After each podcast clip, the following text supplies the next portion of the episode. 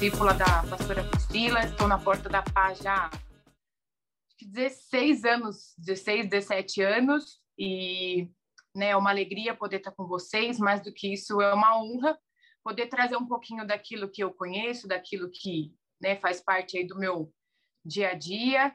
Então, espero poder contribuir para o crescimento pessoal, profissional de vocês e né, dizer que realmente é uma honra para mim poder trazer um pouquinho desse conhecimento, dessa, né, um pouquinho da teoria, a gente vai falar um pouquinho do que é a teoria nas finanças pessoais, mas eu acho que é mais importante mesmo a gente falar um pouquinho sobre a prática. Então, é, vou começar, agradeço a oportunidade da igreja, os apóstolos, pastores, de contribuir um pouquinho com o crescimento de vocês. E, então, vamos lá. Nosso tema hoje é finanças pessoais. É, eu vou contar um pouquinho para vocês da minha trajetória de vida, com certeza, mas iniciando aí, é, eu trouxe para vocês um pouquinho alguns fatos curiosos sobre as finanças pessoais, né? Então, é, estudando um pouquinho sobre o assunto, vocês vão ver só, é lá em 2015, hein, pessoal? Quatro em dez brasileiros tinham problemas, né? Eram inadimplentes com o Serviço de Proteção ao Crédito, né? Não sei se vocês conhecem, mas o SPC é aquele órgão que negativa o nome da gente. Então, quando você tem o nome negativo, você vai comprar alguma coisa, não autoriza. É aquele. E o que, que significa isso? Só vão para lá as pessoas que têm algum tipo de débito com o, né, com, com o país. Então, é, né? É importante a gente saber o que isso lá em 2015. Se a gente for trazer para hoje em dia, pessoal, imaginem, né? Com certeza esse número ele aumentou. E eu vou trazer um pouquinho para vocês hoje para que vocês, né, não façam parte desse grupo aí que, né, se Deus quiser, quem um dia passou não voltará, ou a gente sequer vai entrar sobre esse, essa estimativa aí do nosso país. Né? Então, um pouquinho de curiosidade para vocês ainda, que grande parte dos brasileiros não tem nenhum tipo de planejamento, né? Infelizmente, isso não é uma dinâmica no nosso país. Tem muitos países, principalmente na Europa, na América né, do Norte, eles têm isso como base. Então, as crianças aprendem, né, eles trazem isso como princípios e a própria cultura do país traz isso como princípio. Mas, infelizmente, no Brasil, a gente ainda não tem, né? Mas eu creio que teremos. Então, é, né, a gente precisa pensar como é que nós vamos fazer as nossas compras, como é que nós vamos administrar o nosso dinheiro. Então, o princípio também dentro disso, né, como como ainda como um fato curioso é o quê? Que a maior parte da população no Brasil ela compra por impulso. Né? Nós não temos o hábito de investir, não temos o hábito de poupar, então é aquilo, né? A gente Infelizmente, é uma condição no, no país, mas o que acontece é assim, ah, sobrou um dinheirinho, tem o décimo terceiro. Eu já, eu nem recebi o décimo terceiro, eu já tenho lá. O que, que eu vou comprar com o décimo terceiro? Então, né, dentro disso, a gente entra aí no nosso, no nosso tópico das, das nossas finanças pessoais. E como é que funciona tudo isso, pessoal? Finança pessoal é o quê? Tudo aquilo que envolve o meu dinheiro. Então, né? Eu tenho lá um salário, eu tenho uma fonte de renda, em paralelo a isso eu tenho os meus custos, tenho os meus gastos, a gente vai falar mais detalhado sobre isso, mas o quê? Tudo aquilo que se relaciona com os aspectos da minha vida, né? Aquilo que envolve é, um, a entrada de dinheiro, a saída de dinheiro, o meu planejamento, tudo isso está né, tá dentro aí do campo das finanças pessoais. E isso tem influência em todas as áreas da nossa vida. Então, é, ah, eu vou, sei lá, investir no meu estudo, está relacionado. Eu vou investir na minha vida profissional, fazer um curso, está relacionado. Eu vou comprar algo para mim, está relacionado. Então, né, tudo isso relaciona aí com o campo das finanças pessoais. É, como é que funciona as finanças pessoais? Né? Ela está dividida em quatro pontos. Então, primeiro, consumo, né, o crédito, o planejamento financeiro, e o investimento. Então, o que, é o consumo? Né? O consumo é tudo aquilo que tem envolvimento com é, né, tudo aquilo que eu utilizo de recurso. Então, comprei algo é consumo. Né? Então, Investir em algo é consumo. Tudo isso está relacionado aí dentro da, desse tópico das finanças pessoais. E o que, que é importante entender né, dentro disso, pessoal? Que o ato de consumir ele deve ser totalmente compatível com a minha capacidade financeira. Então, eu não posso é, falar assim, ó, puxa, eu vou, sei lá, tenho um salário X e eu, hoje eu decidi que eu vou comprar um carro que vale 10 vezes o meu salário. Ah, beleza. Eu é, até posso investir num carro? Posso. Qual é a questão? Eu preciso ter um planejamento financeiro para isso. A minha, a minha capacidade né, de financeira, a minha capacidade de consumo, ela nunca pode ser maior né, ou desequilibrada com a minha capacidade financeira, tá bom? A gente vai falar um pouquinho mais a fundo. Segundo ponto que eu coloquei aí é o crédito. Beleza, crédito, no geral, qual é o crédito que a gente mais conhece? O cartão de crédito. E é, esse daí eu falo, pode ser uma armadilha para a gente, né, pessoal? Então, nós temos que ter consciência de como utilizar o cartão de crédito. Mas não é só isso. Né? Tem empréstimos, tem financiamentos, no geral, o que, é o crédito? É aquilo onde eu, me, eu recorro a uma instituição, normalmente, né, acontece, a grande, a grande parte das vezes acontece com um banco, por exemplo, aonde eu vou lá, busco um recurso para né, adquirir algo normalmente. Então, é, o que, que é importante dentro disso? Que a gente saiba utilizar o crédito de forma criteriosa. Então, beleza, né? Eu posso utilizar um crédito? Posso. Desde que você tenha crédito, né, pessoal? Porque lembra que a gente falou que quem está lá na, naquela estatística lá dos 40% do brasileiro normalmente não consegue. Né? Então, o que, que é importante dentro disso? Eu ter consciência daquilo que eu estou utilizando, né, do, do meu crédito, para que eu não caia na armadilha do endividamento excessivo. Tá bom? O terceiro tópico que eu coloquei lá é o planejamento financeiro, e isso é um pouquinho né, é, mais profundo do que a gente vai falar hoje. Né? Então, são as ações, as práticas, aquilo que eu utilizo no meu dia a dia para que eu tenha essa, esse consumo de forma consciente. Tá? Então, é, a gente vai falar, existem aí alguns recursos que a gente utiliza para isso, mas, no geral, é, né, o mais prático de todos eles, vocês vão ver, eu vou falar sobre isso, é uma planilha bem simples, é, né, tem pessoas que lidam bem com aplicativos específicos, mas assim, uma planilha no Excel é a coisa mais fácil de tratar o assunto. E o quarto e último tópico são os investimentos. Investimento no geral é assim, né, pessoal? Você tem vários tipos de investimento. Investimento mais conservador, mais arrojado, né, de médio risco, mas no geral, só, o que, que é o investimento? É, eu me proponho a guardar né, um determinado valor por mês, né, ou de repente eu tenho um recebimento que ele não, né, eu não utilizei ele, eu vou lá e posso investir.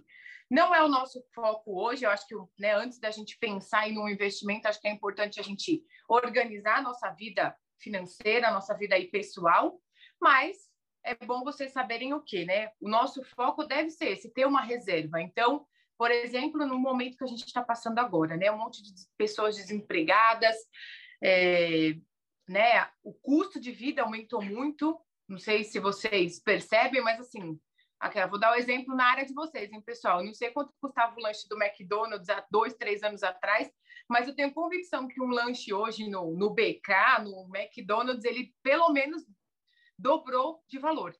Por quê? Porque né, o, o país tem passado por uma recessão, as coisas têm aumentado, tem sido mais difícil conseguir conquistar algo. Então, é importante a gente pensar também sobre o nosso futuro, né? E não só por causa disso, mas assim, eu, eu, né, eu acredito que todo mundo tem o sonho de fazer uma faculdade, né, se especializar em determinada área da carreira e é através desse investimento que nós vamos poder chegar e alcançar esse propósito aí. Tá bom? Então, né, dentro dessa introdução aí que eu trouxe para vocês, o que, que é o mais importante dentro das finanças pessoais? A gente aprender a viver de acordo com as nossas possibilidades financeiras. Né? Então, trabalhar para ter um endividamento baixo. O que, que é o endividamento? É aquilo que consome o meu dinheiro. Né? Então, eu vou contar para vocês aí um pouquinho da minha vida. Eu tenho é, hoje eu, né, eu tenho 37 anos, agora eu sou casada, tenho dois filhos, e já ensino para eles esses princípios, viu, pessoal? Minha filha, né, Alice, com cinco anos, ela outro dia ela queria comprar um brinquedo, aí eu falei para ela que não era nenhuma data festiva, então eu não ia comprar um brinquedo para ela naquele momento. Ela falou: "Mamãe, eu posso usar a minha né, ela tem a poupancinha dela. Mamãe, eu posso usar o meu dinheiro para comprar? Ok, você pode usar. Lembrando que a hora que você quiser comprar outra coisa, você não vai ter mais o dinheiro porque você usou. Aí ela virou para mim e fez assim, pessoal, ah, então tá bom, mamãe, ao invés de comprar, ela criou uma Baby Alive. Ao invés de comprar uma Baby Alive, eu vou comprar um brinquedinho mais baratinho, porque aí sobra para quando eu quiser um outro brinquedo. Né? Então, é um exemplo, é, como fala, né, bobinho, mas ela já aprendeu o recurso. E contando um pouquinho para vocês da minha vida, eu tenho três né? Nós somos em três. Eu tenho dois irmãos, eu sou a irmã do meio, tenho um irmão mais velho e uma irmã mais nova. Meu irmão mais velho, é... né? Meu pai só, ele primeiro, né? Meu pai dava, por exemplo, 10 reais para cada um. Então, beleza. 10 para mim, 10 para minha irmã, 10 para o meu irmão. O meu irmão, sei lá, saía com os amigos dele, né? Prum, acabava de ganhar o dinheiro, ele guardava, ele gastava. A minha irmã era engraçada, ela gastava também, mas ela gastava tudo em doce, gente. Ela ia na Bomboniere lá, que né, na nossa época era Bomboniere o negócio. Ia lá na, na Bomboniere, ela comprava todos os doces que ela queria comer, acabava com o dinheiro dela. E eu não gastava nada, gente. Eu sempre fui econômica na vida, então eu não gastava nada. Aí, passava um tempo, né? Meu pai só ele trabalhava, então a condição financeira não era uma condição tranquila. Passava um tempo, ah, pai, acabou o dinheiro. Ah, agora não dá, tem que esperar o pagamento do mês que vem para ganhar os outros 10 reais de novo, entendeu? Aí eles vinham assim, ó, você pode me emprestar o dinheiro?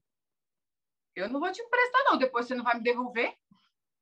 Né? Mas por que, que eu estou contando isso para vocês? Porque é, né, a gente traz isso como um princípio. Então, ah, quer dizer que eu nunca vou comprar nada? Não, gente, é claro que a gente vai comprar, faz parte do nosso dia a dia. Mas o que, que é importante? A gente ter consciência do que estamos gastando, da forma como estamos gastando, né? Então, entrando aí um pouquinho mais no, no nosso tema, vou começar a falar com vocês aí um pouquinho sobre o consumo, né? Que é o primeiro tópico lá que eu coloquei para vocês. O que, que é o consumo? Então, né, eu coloquei, ó, o consumo é o básico das finanças pessoais.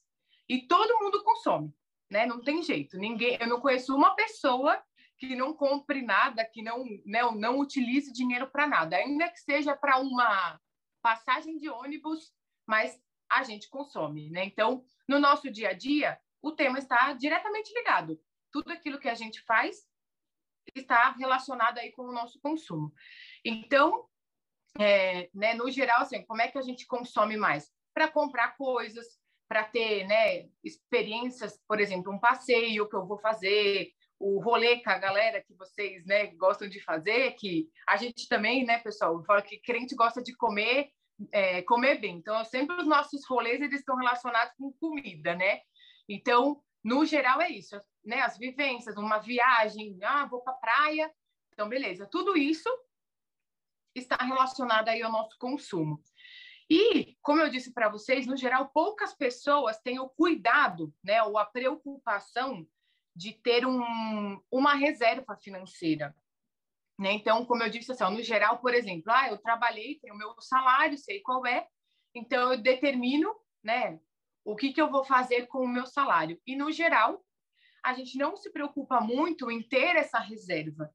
E para que, que a reserva é importante? Para um momento, por exemplo, né, de, de dificuldade, né, perdi meu emprego, de repente só preciso ajudar meus pais em casa com alguma coisa, é importante ter uma reserva. Eu vou contar para vocês, ó, eu com 15 anos eu comecei a trabalhar. Tinha salário bem baixinho na época, viu, gente? Então, é, né, comecei a trabalhar, tal, ok. Um belo dia, o pai de uma amiga, né, eu tinha duas amigas, o pai de uma amiga falou assim, ah, nós vamos fazer um passeio, era para um outro estado, ia passar mais de uma semana fora. Aí ele falou assim: Você quer ir com a gente? Aí eu falei: Legal, quero, né? Perguntar para o meu pai, para minha mãe, né? Eu já trabalhava, tinha que ver com o meu chefe também se eu poderia passar uma semana fora. Beleza. Aí eu fui, perguntei pro meu pai, falei, pai, né, minha amiga me chamou para fazer um passeio, tal, tal, tal. Os pais dela vão, não sei o quê. Ah, legal, né? Você pode ir, mas eu não tenho dinheiro para te dar. Aí, beleza. Fui para minha chefe, posso, tal? Ah, pode. Né? Então, o que, que aconteceu? Eu, né, eu tive autorização, mas e aí? Meu pai não tinha dinheiro para me dar. Graças àquela, eu contei para vocês, eu era uma pessoa econômica, então, né, eu tinha uma reserva e eu pude usar exatamente nesse momento. Então, fui lá, falei, ah, legal. Fui, fiz o passeio com eles, passei uma semana lá, né, viajando, curtindo, legal. Por que, que eu consegui? Porque eu já tinha essa consciência de que eu deveria ter uma, um recurso é, financeiro para um momento de emergência, né? De repente, é isso, a emergência não era algo ruim, era algo bom, mas eu só consegui porque tinha essa reserva, né? Então, é importante a gente ter essa consciência que a gente, né, no, o nosso dinheiro, ele não deve ser o tempo inteiro, né, para gastar em algo. Então, puxa, agora, né, tá chegando quase a época, agora nós estamos em agosto. Quem trabalha sabe que a primeira parcela do 13 terceiro vem agora em novembro. E eu conheço, pessoal, um monte de gente que de verdade assim, já está fazendo um monte de planos com o 13 terceiro. É legal? Claro que é, né? É uma possibilidade de um ganho excedente, que no geral a gente não tem no dia a dia, mas é importante assim, ó, coloque como meta também que parte desse dinheiro você vai guardar para um momento né, de lazer que você queira, você vai guardar para um momento de necessidade que você tem aí no, no seu dia a dia, tá bom? Então, é, né, mais uma vez, aqui que é importante a gente entender dentro das finanças que o consumo ele deve ser sempre adequado à nossa realidade de vida, às nossas possibilidades financeiras, tá bom? Então, é, dando continuidade aí, como é que funciona? Consumo é importante? É, é o que move a economia do Brasil, né? Então, por exemplo, se eu não comprar nada, o comerciante que, né, onde eu adquiro, deixa de receber. Isso acaba virando uma cadeia, né? Então, eu preciso consumir para que a pessoa receba, para que pague um salário e que a gente tenha emprego, né? Então, isso ele está diretamente relacionado à economia e é natural. Todo, né? Todo mundo vive dessa forma. Então, as pessoas consomem para que gere a economia e tenha empregos, tenha renda do país, né? Tudo associado de novo, o que é importante? Só é o consumo ele só é ruim, né, negativo, quando ele se torna algo insustentável. Então, por exemplo, ah, eu tenho o hábito de gastar além do que eu recebo. Isso é ruim. Por quê? Porque, né, falando aí no, num termo, vira uma bola de neve. Eu gasto, aí depois eu preciso arrumar um, uma possibilidade de ganho, passo um empréstimo, e aí com o empréstimo eu tenho que pagar dívida, e isso acaba virando uma, né, algo bem ruim no nosso dia a dia. Dando sequência aí, quais são, no geral, pessoal, os cuidados que a gente tem que ter no nosso dia a dia? Conflito de desejo versus necessidade. Então, se eu falar para vocês assim, ó, é, aonde mais a gente gasta, no geral é isso daí, nos desejos e nas necessidades. Então, o que, que é necessidade? São coisas primordiais para o meu dia a dia. Então, é necessidade que eu tenha uma roupa para vestir? Sim. É necessidade que eu tenha, é, sei lá, o, o, tênis da marca, sei lá, X, com cano alto, com não sei o quê. Não, ele não é uma necessidade. Eu preciso de um, né, um algo para calçar. Mas, de, de repente, assim, ó, eu não tenho condição naquele momento de adquirir um tênis. Então, aquilo não é uma necessidade, ele passa a ser um desejo. E os desejos é onde normalmente a gente acaba consumindo além do que deveria. Né? Então, de repente, só que se eu perguntar para vocês, ah, quem tem o desejo de ter um carro zero? Todo mundo tem, né, gente? Todo mundo quer ter um carro zero, uma roupa de marca legal, o celular da moda, né? O, o iPhone 12. Eu bem queria também, pessoal, mas né? Não, não faz parte da minha possibilidade financeira no momento. Então, eu preciso tomar cuidado com os desejos que eu tenho aí para de adquirir ou de consumir algo. Segundo ponto importante, a influência da publicidade e da propaganda. É, não sei se vocês já pararam para pensar sobre isso, mas é engraçado. Eu sempre percebo porque, né, como eu disse para vocês, essa questão das finanças, ela está no meu dia a dia. Então, né, no trabalho, em casa, né, com, com os familiares, isso como, como é a minha área de atuação e de formação, ela acaba fazendo parte do meu dia a dia. Eu percebo em tudo o que está relacionado com as finanças. E essa questão da influência da publicidade, da propaganda, ela é importante porque ela vem trazer para nós, não sei se vocês já pararam para pensar sobre isso, mas ela vem, né, ela traz para nós como se algo que eu desejo seja necessário. Né? Então, não sei se vocês já perceberam, mas, é, sei lá, de repente um tênis. A propaganda traz que o tênis X, né, ou sei lá, o Nike, o Adidas da vida, não, ele é necessário para minha vida. E aí é aquilo, puxa, então eu preciso ter. Então, é, esse é um ponto onde a gente precisa ter bastante atenção, para que a gente não caia na tentação de que algo que, na verdade, não é necessário, né, que, é, que eu desejo ter, passe a, a ser como algo necessário, e ali, qual é a consequência disso? Eu acabar me, né, como fala, me determinando a ter algo que eu não deveria ou não precisaria naquele momento. Né? O terceiro ponto que eu coloco aí é a pressão social. Não sei se vocês já perceberam, mas assim, de repente, o meio que a gente vive, vou contar para vocês, né? Vocês viram que eu trabalhei é, muitos anos no Banco Santander. E lá, é, né, então, na minha equipe, só tinham pessoas que tinham uma condição de vida, né, uma condição financeira muito boa. Eu trabalhava numa unidade do banco, pessoal, que era ali no, na Juscelino Kubitschek. Então, é um prédio, né, um, um, prédio só do banco. De frente ao prédio do banco, tinha aquele... Tinha não, né, ainda tem. Aquele shopping JK. O shopping JK é um dos shoppings mais elitizados de São Paulo. E né, qual era o mais fácil? Era aquele shopping que estava na frente. Então, a gente almoçava lá, é, né, precisava de alguma coisa, consumir alguma coisa, era no shopping. O que, que começa a acontecer? As pessoas começam a mostrar assim, ó, puxa, eu tenho, sei lá, a roupa da marca tal, a bolsa da marca tal. E, né, tô contando até algo que não estava no meu script aqui para vocês, e mas importante vocês saberem o quê? Eu comecei a me ver no meio daquilo, falar, poxa vida, né? O fulano tem a bolsa X, o sapato da, né, da marca tal. E eu percebi que eu estava começando a me endividar porque eu estava querendo assumir uma, né, uma condição de vida parecida com aquelas pessoas. Então, ah, eu quero comprar uma roupa da marca X, entendeu? Ou eu só vou almoçar no restaurante tal. E aí, pessoal, sabe o que aconteceu? Teve um dia que Deus me deu um, um chega junto e eu fiz uma oração. Eu acho que, né, bem sincera para ele. Eu falei: Senhor, eu não quero mais viver dessa forma. Então, me tira daqui. Gente, de verdade, eu saí lá do banco, né? Naquele mesmo ano, eu não estava mais lá, saí de lá e o, né, a pastora tá aí para confirmar. O ano seguinte foi um ano que eu fiquei em casa, estava de mudança de apartamento, eu fiquei praticamente um ano sem trabalhar na minha casa. E foi o melhor ano da minha vida. Eu não tinha nenhuma renda, eu não tinha nada, eu não comprava nada, mas foi o melhor ano da minha vida.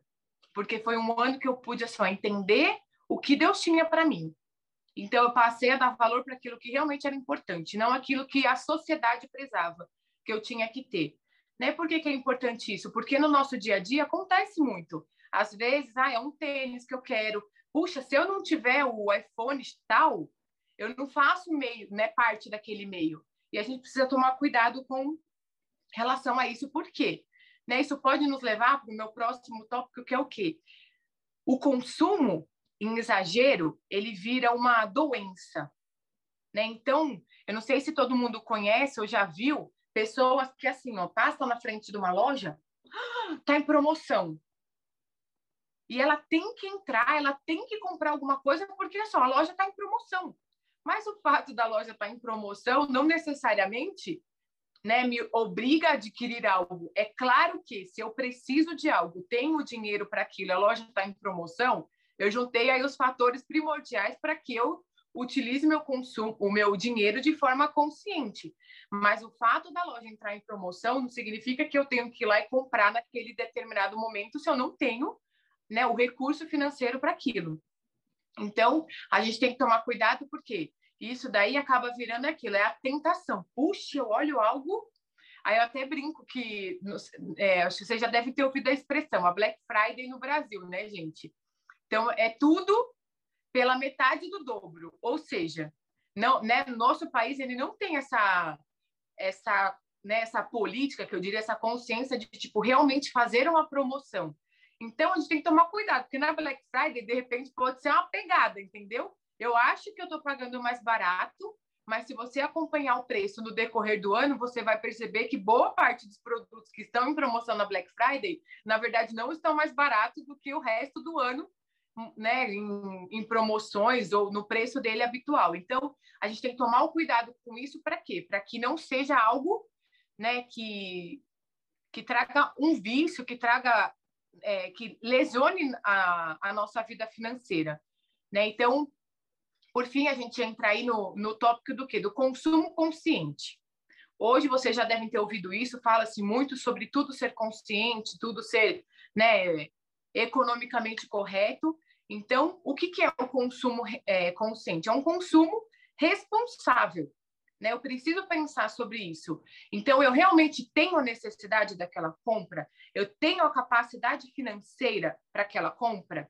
Né? O produto que eu estou comprando, ele é um produto é, ambiental, não vai gerar um dano ao ambiente? Isso é um consumo consciente. Então, eu preciso aprender o quê? Que evitar a comprar aquilo que eu não preciso. Né? Então, avaliar a minha capacidade financeira. Aquilo está condizente com o meu orçamento, com as minhas possibilidades? Ok. Né? Vou contar para vocês um, um fato meu. Um dia eu, muitos anos atrás já, fui no shopping um dia e eu queria comprar uma bolsa nova. Aí eu entrei na loja, olhei a bolsa, tal, avaliei. A vendedora falou para mim assim, né? Ah, e aí, você vai, né? Leva a bolsa, a bolsa é legal, combina com você, porque os vendedores sempre falam isso pra gente, né? O negócio não tem nada a ver com a gente, mas eles falam que tem. Nossa, ficou lindo. E o Adriano já era casada na época. O pessoal, o Adriano falou assim: Isa, compra, porque eu trabalhava, né? Então eu tinha condição de comprar, ainda não tinha filhos, era era diferente. Aí o Adriano falou: não, compra. Aí eu falei assim: não, Adriano, eu não vou comprar, porque eu, eu não olhei a minha planilha e eu não sei como é que eu consigo pagar. Por exemplo, assim, ó, gente, eu podia parcelar em 10 vezes se eu quisesse, mas ok. E a hora que aquelas parcelas coincidissem com outras parcelas que eu já tinha? E aí eu falei para a vendedora, eu falei, então, não vou ver agora, eu só vim conhecer a bolsa, saber o valor e né, o eu vou olhar minha planilha, minha possibilidade financeira. Se der, eu volto aqui semana que vem para comprar. A vendedora, gente, foi engraçado, ela ficou em choque. Ela olhou para minha cara, ela fez assim, ó. Isso nunca aconteceu comigo. Eu falei, o quê? Ela fez assim, ó. Eu nunca vi uma pessoa que olha os recursos dela, né, a possibilidade financeira antes dela comprar. Aí eu ainda até brinquei com ela na hora, falei assim, é por isso que tem muita gente que, né, que são os conhecidos caloteiros aí no mercado. Eu falei, mas eu não faço isso. Então, eu só compro algo que eu tenho condição de pagar. Eu nunca vou ouvir, né, o dia de amanhã assim, puxa, a Isabela não, não paga. Então, né, é importante a gente ter essa consciência no nosso dia a dia. E eu vou trazer para vocês agora um pouquinho assim algumas recomendações para que vocês consumam melhor no dia a dia. Primeira delas, sempre, né, 100% das vezes, pessoal, planeje as suas compras antes de sair de casa e nunca no local. Por quê? Porque, né, o fator emocional vem sobre a gente. Então é como eu falei, tem a pressão do vendedor, tem aquele desejo no, puxa, mas é o meu sonho ter esse tênis X. É meu sonho ter essa, esse computador. Entendeu? Se a gente chega na loja com emoção, o que, que a gente faz? Compra algo sem saber se realmente a gente poderia. Então, né, segundo ponto, evite o endividamento, especialmente com aqueles itens que a gente falou agora há pouco, que são os itens desejo. Né? Então, puxa, eu tenho o desejo de comprar algo. Beleza. Planeja antes de sair de casa, olha sua planilha, se organiza financeiramente, tenha convicção de que você vai ter a condição de pagar, para que você não entre no endividamento. Né? Terceiro, avalie criticamente a publicidade, né? A, a propaganda que eu falei para vocês. Então é aquilo, ela sempre vai nos induzir. Isso até, né, pessoal, faz parte do, não sei se alguém aí estuda marketing, mas é o objetivo, né? Então toda empresa que ela vende um serviço, ela vende um produto, é o objetivo dela fazer a gente comprar. E ok, ela está dentro da, né, da, como fala, do processo dela. Cabe a nós, como consumidor, entender o quê? Né? Tá dentro da minha possibilidade? Beleza. Se não tiver, se programa para isso. Não significa que você nunca vai poder fazer. Não, mas se organiza para que você faça um negócio da forma adequada e não, né, não, não adquira um endividamento desnecessário. Né, o quarto ponto que eu coloquei aqui, avaliar criticamente ofertas e promoções né, para ver se realmente há algo vantajoso, se é uma oferta real. Falei para vocês do exemplo da Black Friday, né? De repente a loja que eu mais gosto de comprar entrou na promoção. Beleza. Eu não sei, já deve ter acontecido com vocês, porque já aconteceu comigo. Você entra na loja para procurar algo que você precise. Antes de entrar, você não tinha necessidade, mas de repente, depois que entrou, você viu a extrema necessidade de comprar algo. Então, mais uma vez, cuidado aí para que não vire algo né, ruim no seu planejamento. Penúltimo, evite desenvolver a dependência é, ou vínculo emocional com marcas e fabricantes.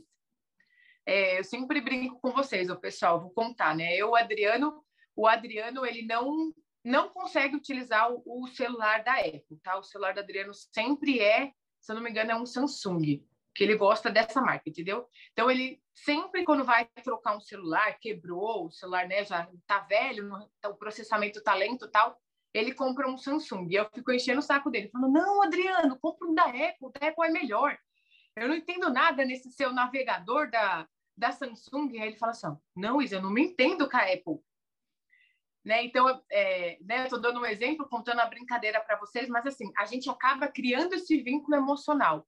E às vezes é aquilo, puxa, não sei se vocês perceberam, o meu celular ele já tem quatro anos, eu até precisava trocar ele. Mas, gente, não, não tem condição, o celular novo da Apple tá difícil de adquirir, né, na, na nossa economia atual.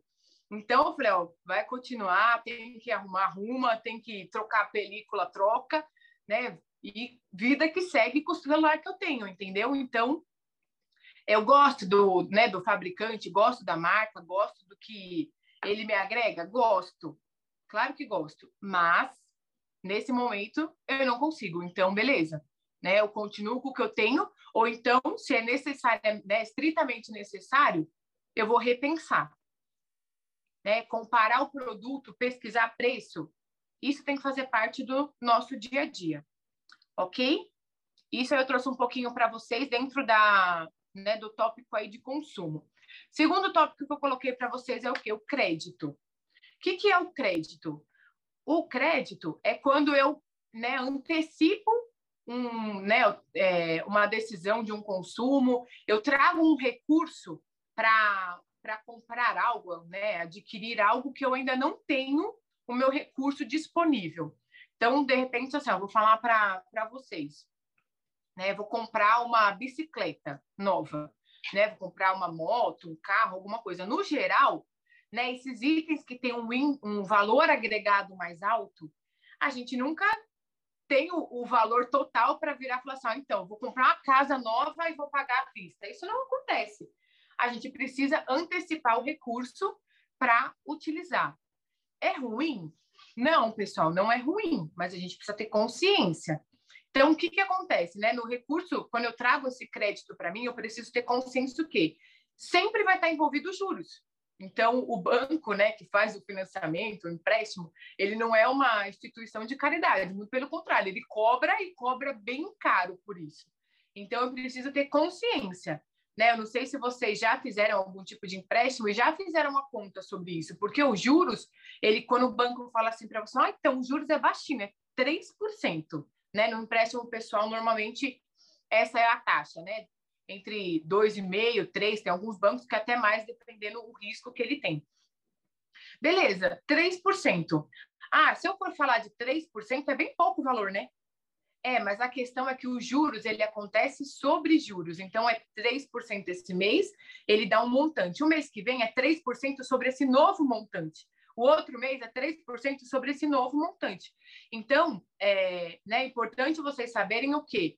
O banco nunca vai sair perdendo, pessoal. E eu preciso ter consciência daquilo que eu estou adquirindo.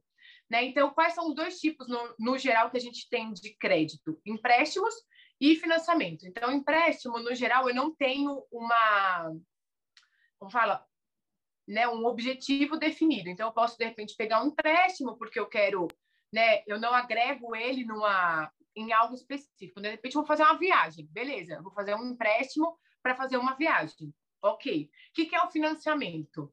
O financiamento, ele está diretamente ligado a algo, né? Então, eu financio uma casa, eu financio um carro, eu financio um, um equipamento, eu financio algo, entendeu?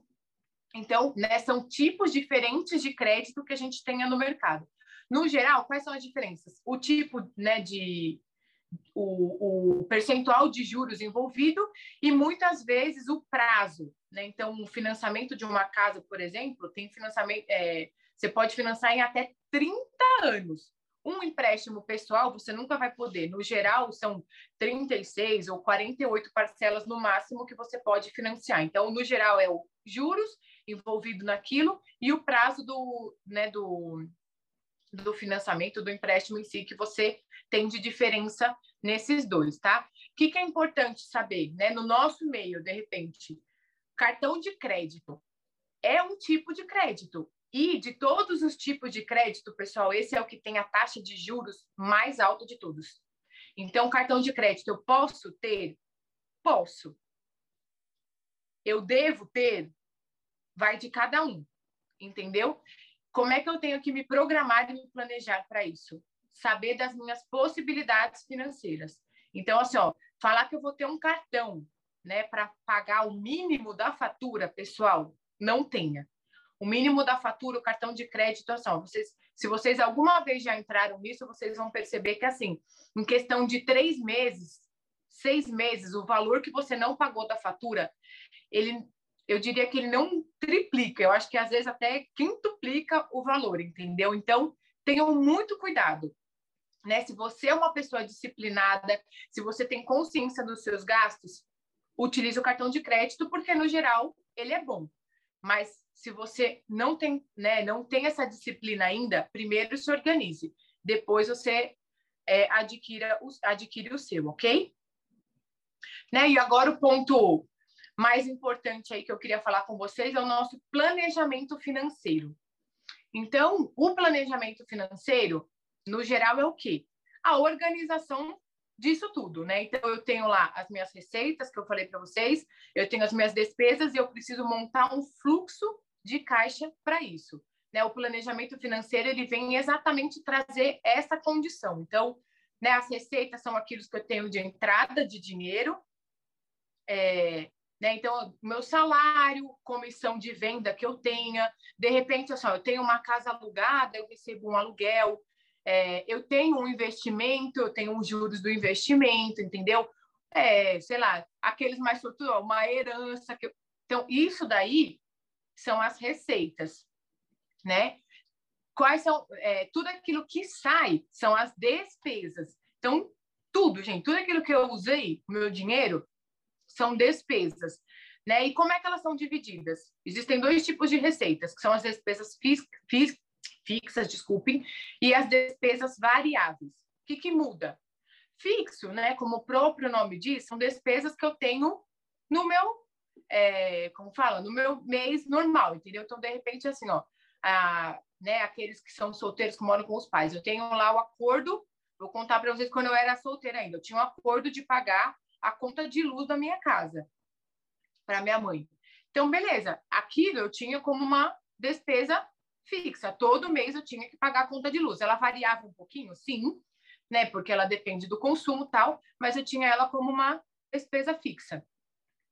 E as despesas variáveis? Ah, então, sei lá, o, o rolê de final de semana que eu vou comer com os, com os meus amigos pode ser uma despesa variável, entendeu? Ela não, é, o ideal é que ela não torne fixa, viu, pessoal? Né? Então, hum, vou sair, vou comprar algo, vou, é, sei lá, vou trocar meu celular, como eu falei para vocês. Isso é uma despesa variável, ela não acontece todo mês da mesma forma, né? Então, eu preciso ter a consciência disso.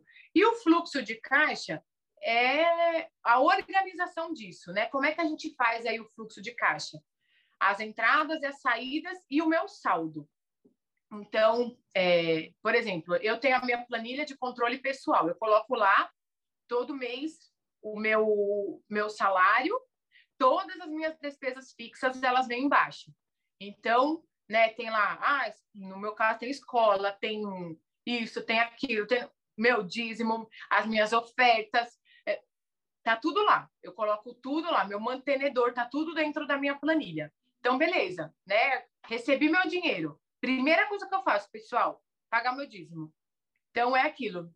Não dou, é, né, não dou a brecha. Eu vou lá, pago meu dízimo, eu tenho meu pacto dos mantenedores, eu faço meu pacto dos mantenedores, ok, né? Pago todas as minhas despesas, convênio, nananã, beleza, tá tudo pago. Dali para frente, eu tenho o quê? As minhas despesas variáveis. Então, de repente, ah, eu comprei uma blusinha esse mês, maquiagem, alguma coisa, são as minhas despesas variáveis. O que, que é importante, mais uma vez, dentro disso? Que as minhas despesas nunca ultrapassem a minha receita. Por que, que a planilha é importante? Porque ela vai mostrar exatamente isso.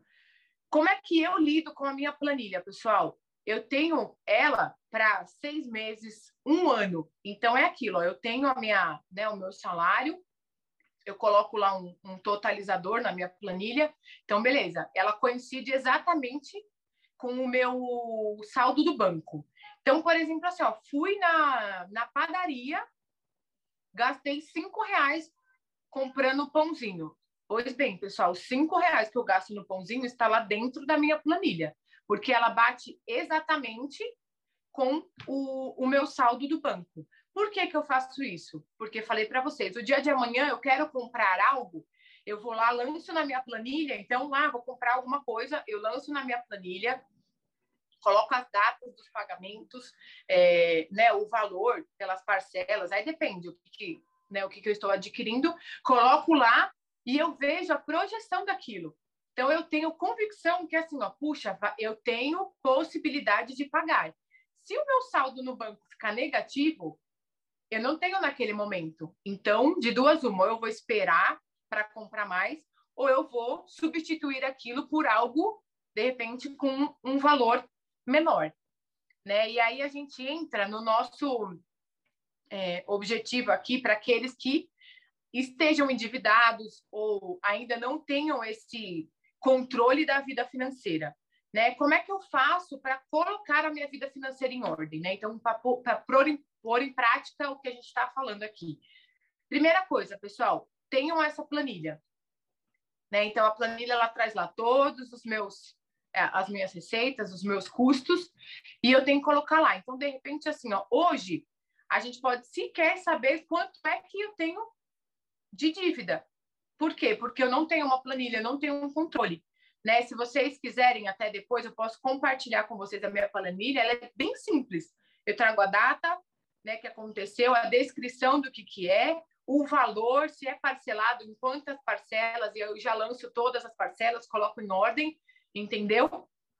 Então, né, como é que funciona? A primeira coisa para colocar minha vida em ordem, montar minha planilha. Eu vou colocar lá tudo, é, né, daqui para frente. Eu equalizo ela com o meu saldo bancário, tudo que tenho lá de, de pagamentos a fazer, de recebimentos, e aí vocês vão ver, pessoal, que quando você coloca na planilha, é engraçado, porque aquilo já fica até aqui, ó, na cabeça. Então, você vai pensar duas vezes. Se você sabe que né, tá, o, o, orçamento está apertado, você vai pensar duas vezes antes de, de né, comprar algo. Até enquanto eu compartilhava com o pastor sobre a minha palestra, a gente falou de uma, uma, um exemplo interessante. Não sei se vocês já viram, mas existem estudos que mostram o quê? Se eu vou no mercado com fome, eu consumo de 40% a 50% a mais do que eu consumiria normalmente. Então, dica número um: se vai no mercado, come antes de ir, tá, pessoal? Come bastante para a hora que chega lá, não comprar o que não precisa. Entendeu? É, né? Então, assim, ó, por quê? Toda vez que a gente. Né? Então, assim, ó, no mercado, eu tô com fome. Aí minha emoção toma conta, entendeu? Meu corpo toma conta. Puxa, eu acho que eu tenho que comprar o mercado inteiro. E não é verdade.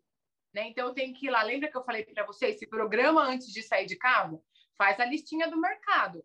Quanto é que eu preciso? Leva o, né, o celular que tem a calculadora para que, se eu tenho um objetivo de gastar 200 reais no mercado, eu preciso cumprir com aqueles 200 reais no mercado. Por quê? Se eu gastar 250, eu vou ter que tirar esses 50 de outro lugar, porque ele não vai aparecer na minha conta de brinde, né, pessoal? Então, tomem cuidado com isso. Né? Aquilo que eu falei, ó, vou comprar algo, não vai na emoção. Se organiza, se planeja para comprar algo. Por quê?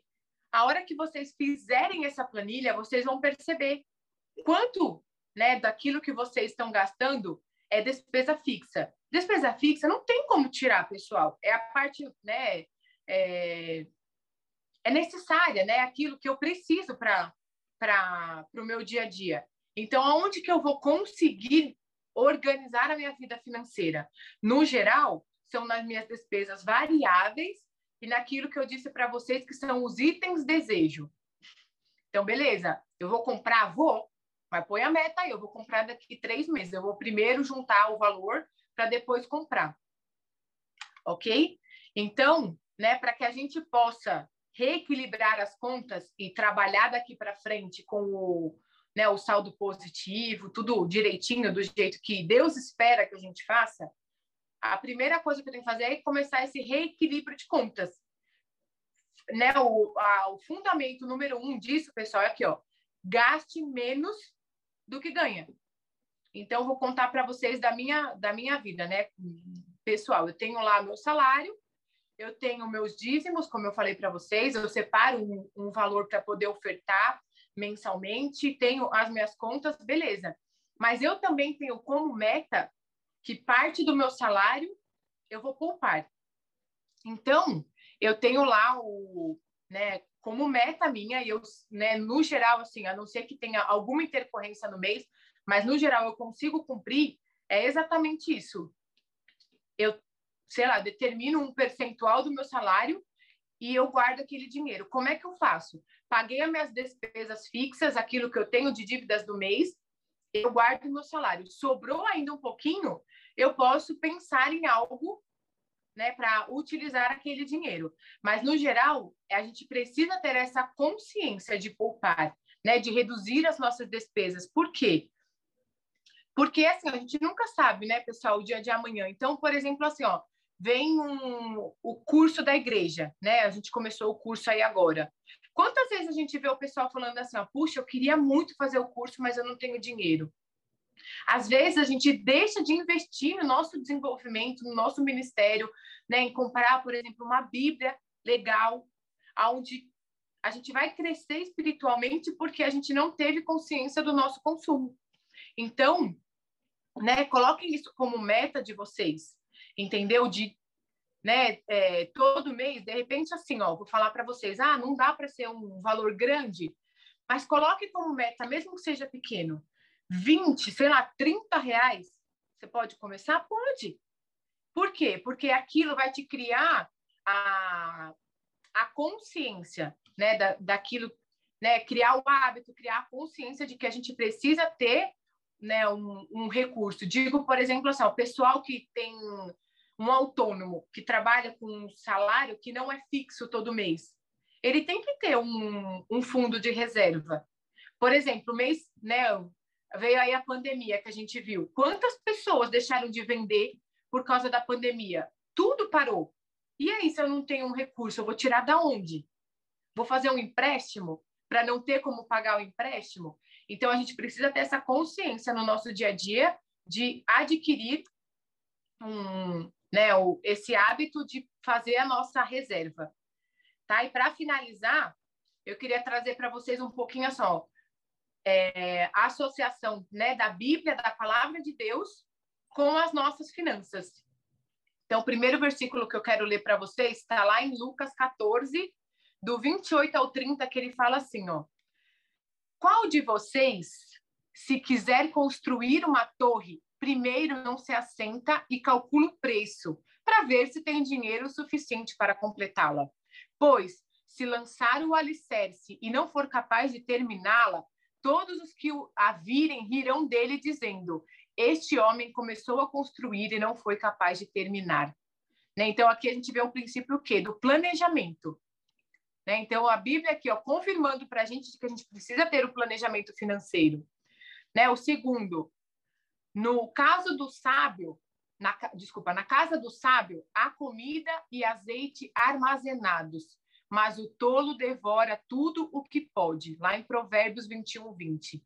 Então, aqui, ó, vocês estão vendo, Deus ensinando a gente a ter a nossa reserva, né? Fazer a nossa poupança aí para um momento de necessidade. Né? Terceiro, tá lá em Isaías 55, 2, que fala assim, ó, por que gastar dinheiro naquilo que não é pão e o seu trabalho árduo naquilo que não satisfaz? Vejam que aqui, ó, Deus de novo está chamando a nossa atenção o quê? Para os gastos desnecessários. Por que, que eu estou falando tanto disso, pessoal? Eu não sei se é só com vocês, mas vocês já perceberam o quanto né, a, a, o meio que a gente vive, a sociedade, né, as propagandas, tudo levam a gente a esse consumo. Por quê? Porque né, para a gente perder o controle.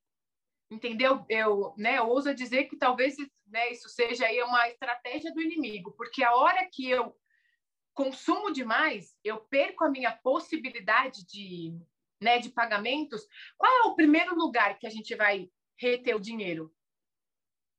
na, na igreja, não é? Nós vamos deixar o nosso dízimo, vamos deixar a nossa oferta. A gente sempre vai deixar naquilo. Ah, Deus sabe. Deus sabe que eu queria muito ofertar hoje, mas eu não tenho condição. Né? Então, sim, Deus sabe, mas Ele também sabe que você comprou algo lá que não deveria ter comprado. Né? Então, vamos tomar cuidado com isso, né? Para a gente investir naquilo que realmente a gente deve investir, né? Da honra aquilo que precisa realmente ter honra. Né? Lá em Provérbios 3 fala assim, ó, honre o Senhor com todos os seus recursos e com os primeiros frutos de todas as suas plantações. Os seus celeiros ficarão plenamente cheios e os seus barris transbordarão de vinho. Então, né, vejam aqui o quão importante é a gente dar honra a Deus. Né? Honrar a Deus né, com as nossas premissas, aquilo que a gente já conhece né, tomar cuidado que não, né, não fala que só de ofertar, entendeu, pessoal? Mas a gente honra a Deus quando as pessoas olham para nós e veem a nossa atitude, né? Eu falo, eu falo isso sempre para os meus filhos, principalmente para minha filha, né? O Mateus ainda acabou de fazer dois anos, ele ainda não tem muita consciência, mas quando ela me pergunta algo, eu sempre falo para ela assim, ó, Liz, Jesus faria? Aí ela para para pensar. Se Jesus faria, ok, a gente pode fazer.